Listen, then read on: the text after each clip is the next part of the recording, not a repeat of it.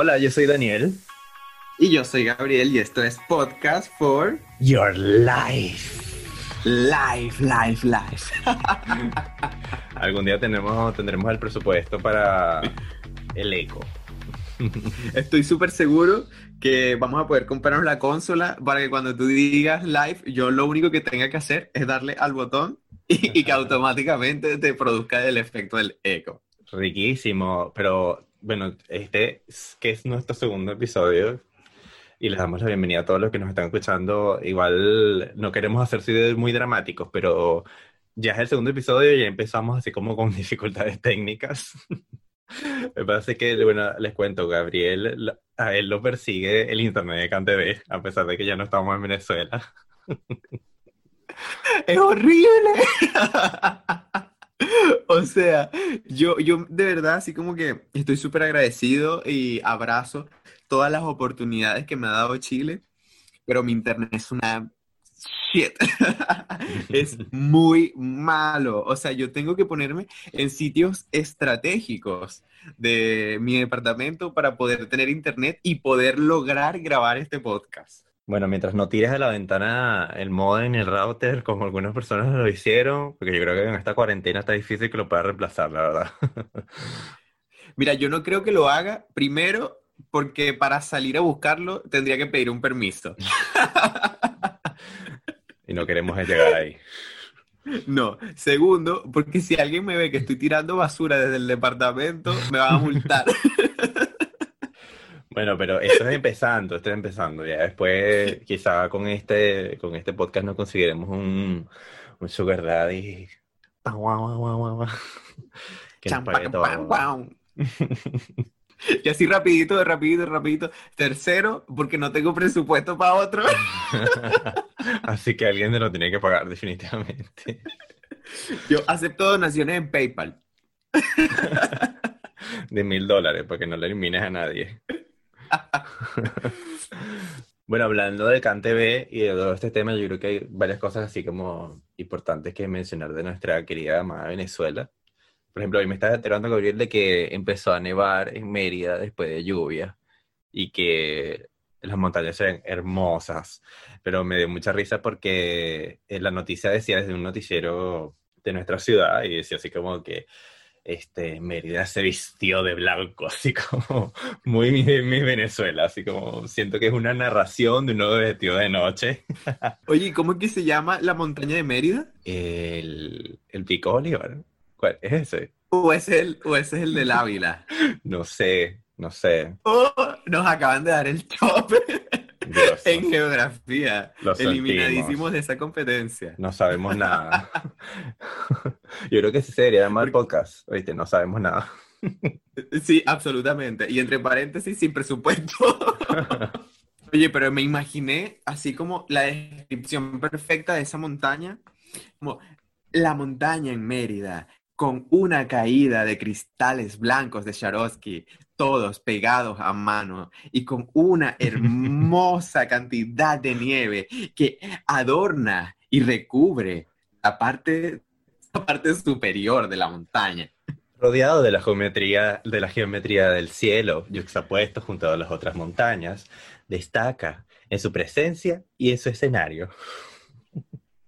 Pero mira, que pienso, la cordillera de los Andes comienza allí, o sea que estamos como ligeramente conectados, porque esa montaña que capaz está nevada en Mérida, mami, termina aquí en la cordillera de Santiago, o sea, nevada. Bueno, y eso fue lo otro, que de hecho en la noticia decía así como que, bueno, iniciando la nevada o el invierno 2020 de, Venezuela. Y, yo me imagino así como con los dos brazos a los lados, Chile, así con su invierno, así como que, sí, chica, tú comenzaste ahorita.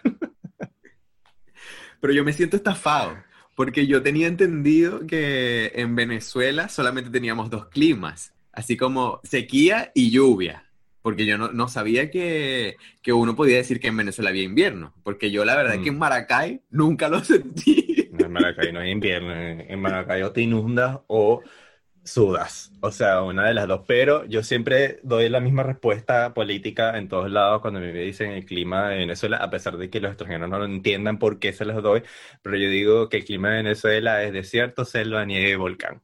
Listo, me voy para casa. Y se quedan calladitos. Bueno, entonces, eh, yo creo que una de las cosas más importantes también, siguiendo con nuestra querida Venezuela, que sucedió, eh, esta, esta noticia muy importante sobre nuestro libertador. Yo primero quiero, quiero aclarar que que vamos a hablar acerca de la espada de Simón Bolívar, pero no vamos a hablar contextualmente de la verdadera espada de Simón Bolívar. O sea, vamos a hablar de un actor venezolano que se llamaba, se llama José Ramón Barreto, que él interpreta al Bolívar del medio, o sea, el Bolívar fuerte, El Bolívar fuerte, en sí. una telenovela colombiana que está en Netflix que se llama Bolívar. Bolívar, ¿cierto? Sí, se llama Bolívar. Eh, bueno, es una serie de Netflix sobre el Libertador y, le llamamos Bolívar Fuerte a este José Ramón Barreto porque eh, me acabo de enterar, sea, Gabriel, de que hubo, hubieron, perdón, tres Bolívar en toda la serie, entonces él es el del medio, pues, y es nuestro Bolívar Fuerte y fuertecito. Porque en Venezuela tu- o sea, tuvimos o tenemos tres tipos de bolívares. El bolívar original, antes del, del debacle económico y dictadura. Después tuvimos el bolívar fuerte, que vendría siendo José Ramón Barreto. Y de último tendríamos el bolívar soberano. Entonces por eso apodamos a José Ramón Ba- Barreto el bolívar fuerte. Pero no solamente fuerte de fortaleza en muscular y esas cosas, Mm, mm. sino también fuerte en su espada, porque esta espada estaba bien fuerte. Bueno, para los que no saben, se filtró este video pornográfico hecho en casa, amateur, con una famosa modelo. Y, y bueno, se filtró la información y creo que poco después él salió también por Instagram y, y publicó un video como defendiendo el caso. No sé si lo viste, Gabriel, no sé qué te pareció la declaración corta que él hizo. Claro, él subió un video defendiendo su espada. Planteándola. Como un No, proceso. la, la verdad es que sí lo vi, sí lo vi y yo me enteré fue porque una persona puso una historia en Instagram que era como Bolívar así y sentado y decía Bolívar viendo orgulloso a José Ramón Barreto y yo me quedé como, ¿qué es esto? Vale, entonces me fui obviamente al lado oscuro de las redes sociales, Twitter, y estaba en tendencia. Entonces José Ramón Barreto era tendencia. Y él se volvió tendencia en Twitter por el video que subió en su Instagram.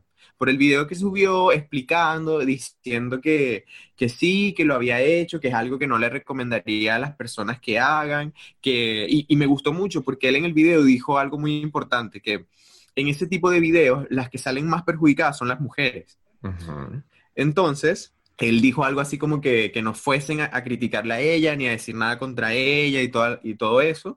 Y también me enteré, o sea, por el mismo Twitter, que la chica es una modelo ecuatoriana. O sea, que Bolívar libertó Ecuador. Cubrió todo el territorio de esa gran Colombia. Claro, él estaba en ese momento, está en su parada en Quito Claro. antes de, de proseguir a Lima. Antes de buscar a Manuelita. No, Dani, y la cantidad de cosas que yo he visto acerca de, de memes y todo, por ejemplo, vi uno que decía que José Ramón Barreto era un verdadero her- héroe porque había utilizado condón, porque había mamado culo sin pensarlo, ¿Qué? Porque hay un momento en el, en el video que la chica como que le dice, ay, no, no sé si estoy siendo muy grosero, pero discúlpeme a las personas que me están escuchando, la verdad, pero es que la, la chica le dice como, chúpame la concha, algo así, y el bicho sin miedo a nada se fue, ¡págata! De uno y lo hizo, entonces así como que eso lo dejan súper claro en el meme que vi, que hace alusión a la canción de Bad Bunny, Ok. de que si tu novio no te mama el culo, para eso que no mame. Bueno, eh, obviamente Gabriel vio mucho más del video. Probablemente Yo, él- es que eran tres videos, o sea, eran tres Ah. videos, pero yo los vi como en uno, Ok. que era algo así como un minuto y medio, no sé, no- o dos minutos, perdón. No sé si tú viste ese material explícito completo. No, la verdad, mira, yo en mi responsabilidad social vi un sneak peek así bien rapidito, vi lo que tenía que ver y ya, yo dije, chao, o sea, en realidad no me va a quedar viendo la cuestión, pero Pero yo creo que sí, tú, tú accediste al contenido exclusivo pagando y todo, porque yo vi, yo, yo no vi nada, o sea, yo vi como 10 segundos, algo así. No, Daniel, no te perdono que hayas sido tan aburrido y no te hayas calado la espada completa. Por ese tiempo. O sea, yo lo dije, yo vi todo lo que necesitaba ver y eso era todo lo que necesitaba ver, en serio.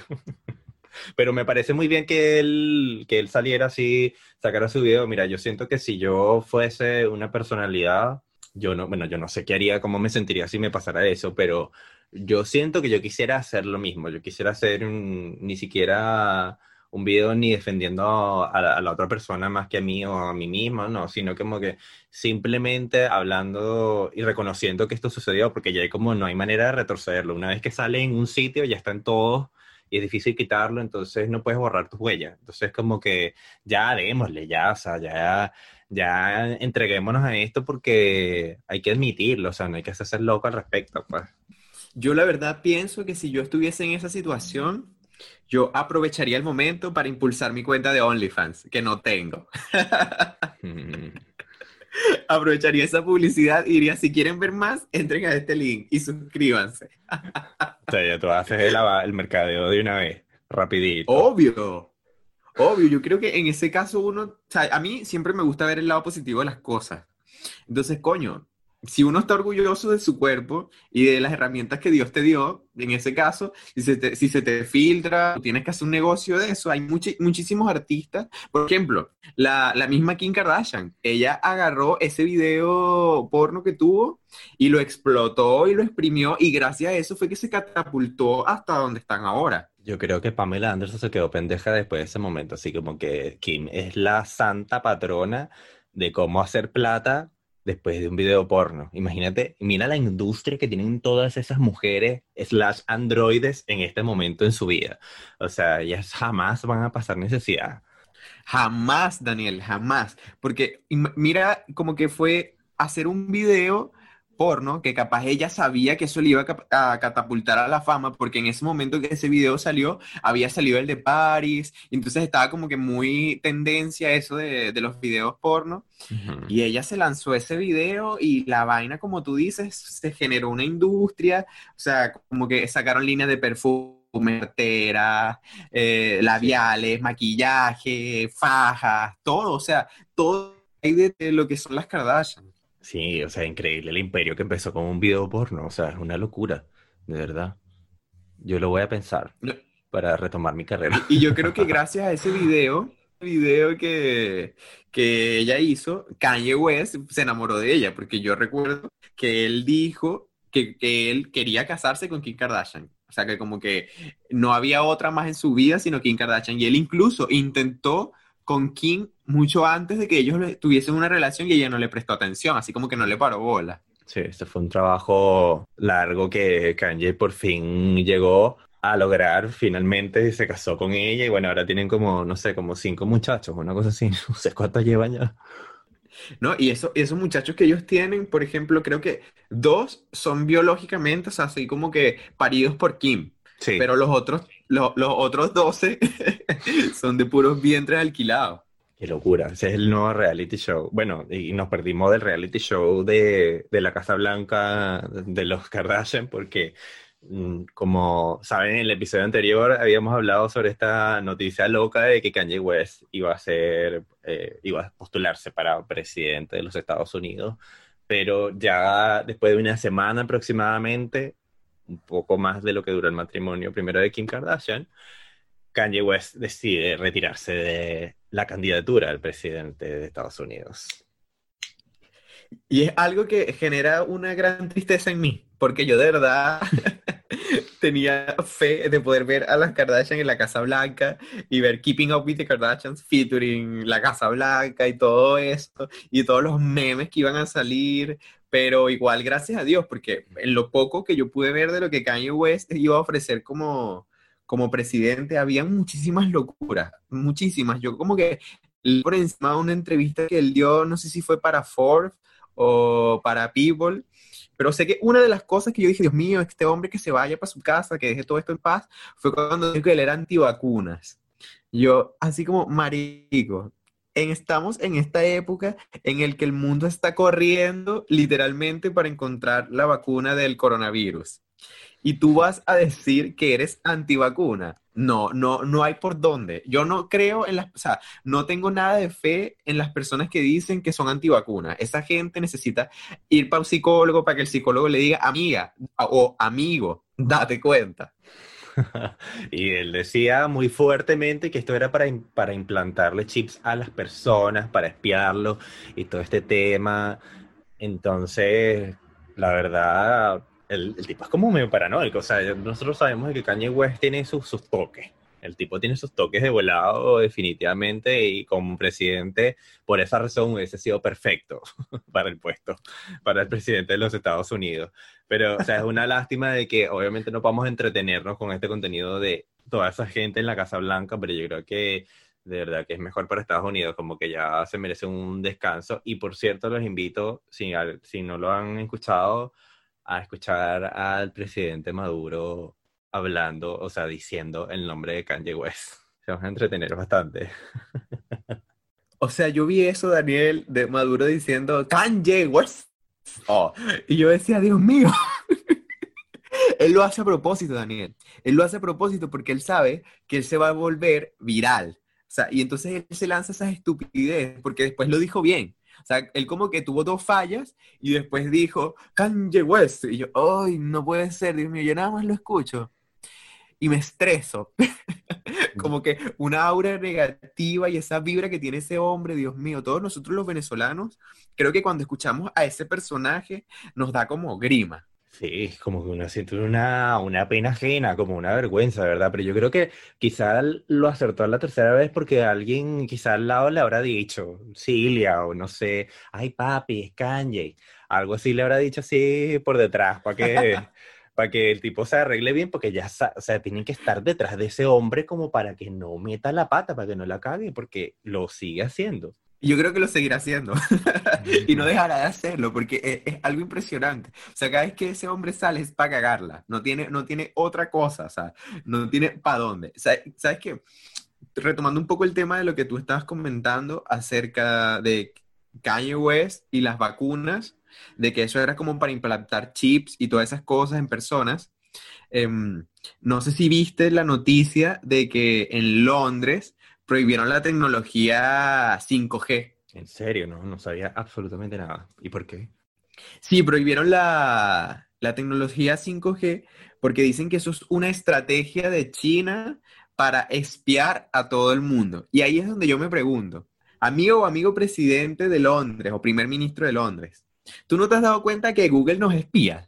o sea, es algo súper loco. Uno puede decir cualquier cosa y tú te metes en tu teléfono y vas a tener millones de publicidades de eso que acabaste de mencionar. O sea, yo después de terminar de grabar este podcast con Dani, voy a tener publicidad de micrófonos, por ejemplo. Entonces, que hayan prohibido la tecnología 5G para evitar que China los espíe me parece algo súper absurdo. Yo no sé si vas a terminar vivo para el día de mañana porque estás relatando toda, toda la información de Google, los estás delatando totalmente. Yo quiero decir que personalmente yo no estoy asociado con esta persona, yo no lo conozco, en nuestro segundo podcast, yo no tengo nada que ver con esto. Yo creo que ahorita me va a sonar la puerta así, pam, pam, pam, y cuando yo abre es el FBI. porque captó que había una señal de conspiración desde este departamento.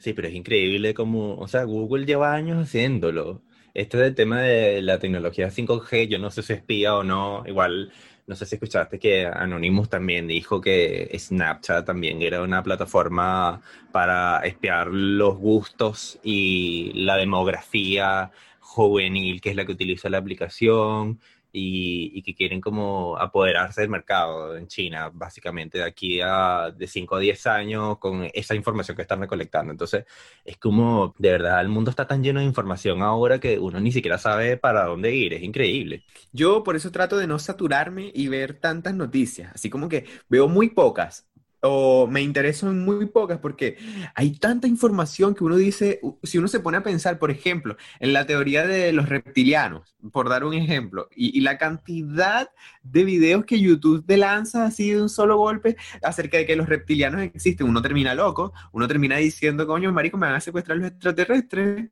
Yo siento que yo tampoco soy una persona que me conecto mucho con las noticias, la verdad, soy como medio ignorante en ese tema. O sea, yo soy, yo soy la típica persona joven que debería informarse un poquito más, porque de verdad no me informa absolutamente nada. Y, y, a veces como que me quiero alejar, totalmente de las redes sociales, ahí me informaría menos porque a través de las redes sociales es que me entero, o sea, yo no reviso ninguna noticias ni nada, pero sí, o sea, yo creo que como la información es poder, la información puede también joderte la mente y volverte paranoico y loco y en exceso de eso, no, para nada, o sea, tú ves los noticieros y es como pura tragedia tras tragedia tras tragedia, como si todo el mundo estuviese mal y yo quiero creer firmemente que no es así, por favor.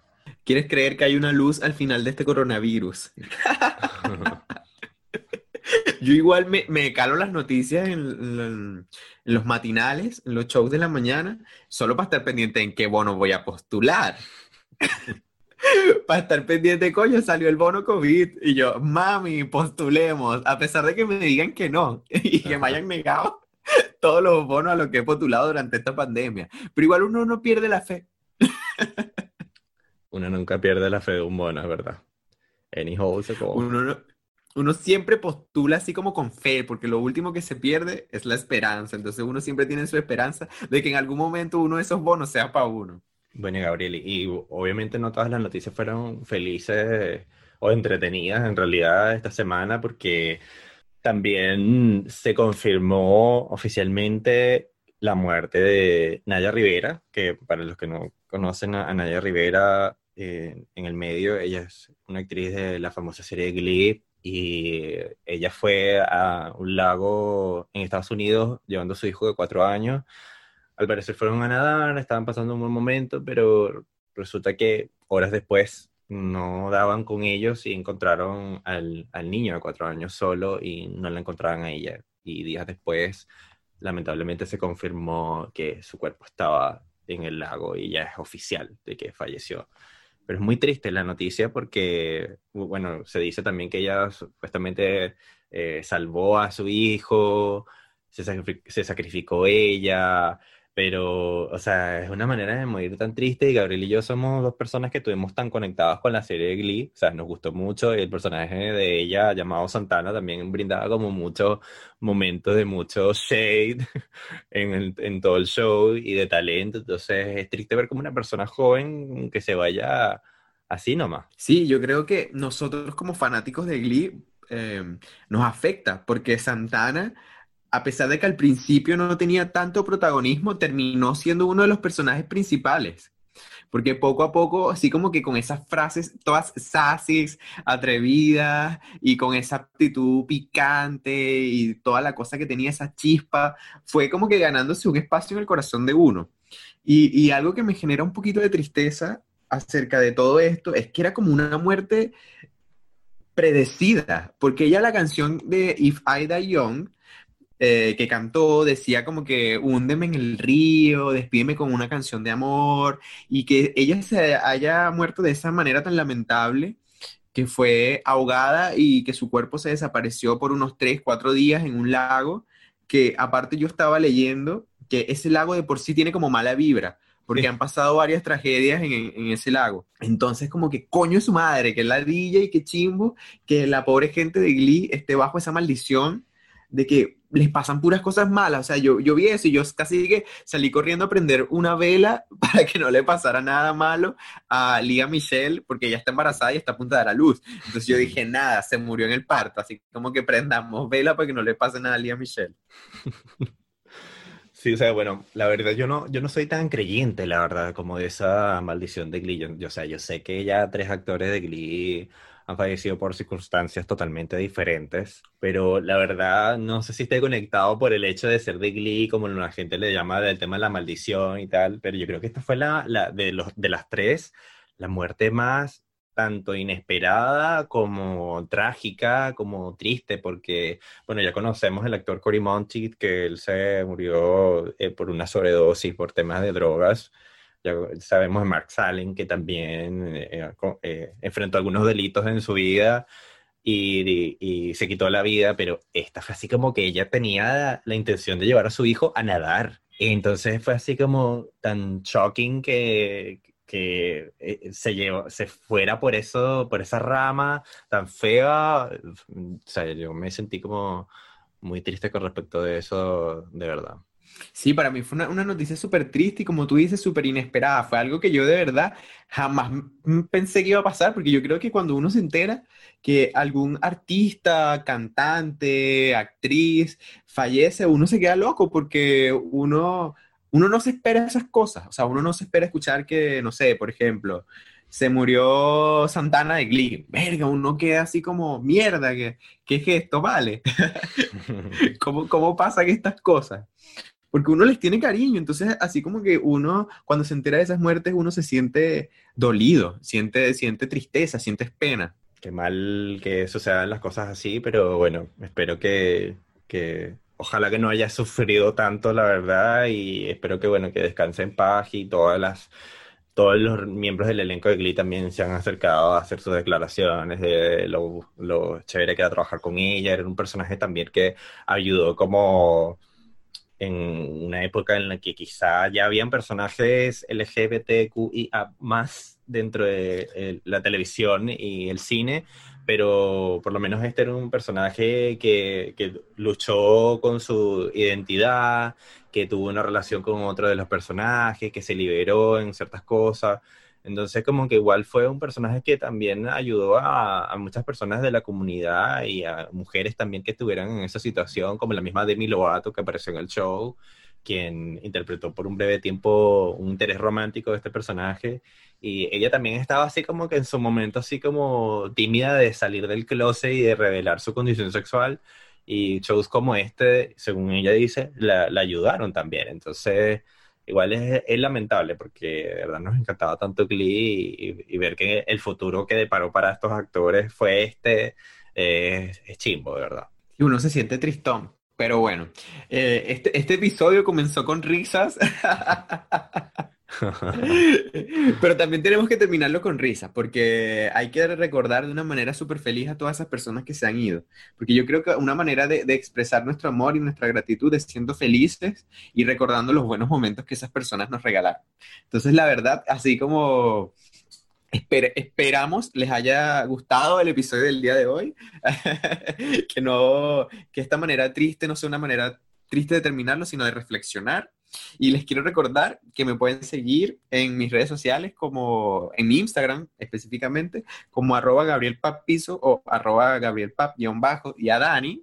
Como arroba Medina en Instagram. Y por supuesto, mantengámonos siempre positivos, siempre felices, siempre haciendo lo que nos gusta, como a Gabriel y a mí, que nos gusta hacer este podcast. Y esperamos que nos puedan encontrar en todas las plataformas, en Google Podcast, en Apple Podcasts, en Spotify, en Anchor y mucho más. Y estaremos revelando mucha más información. Síganos escuchando, los queremos mucho y se cuidan. Chao.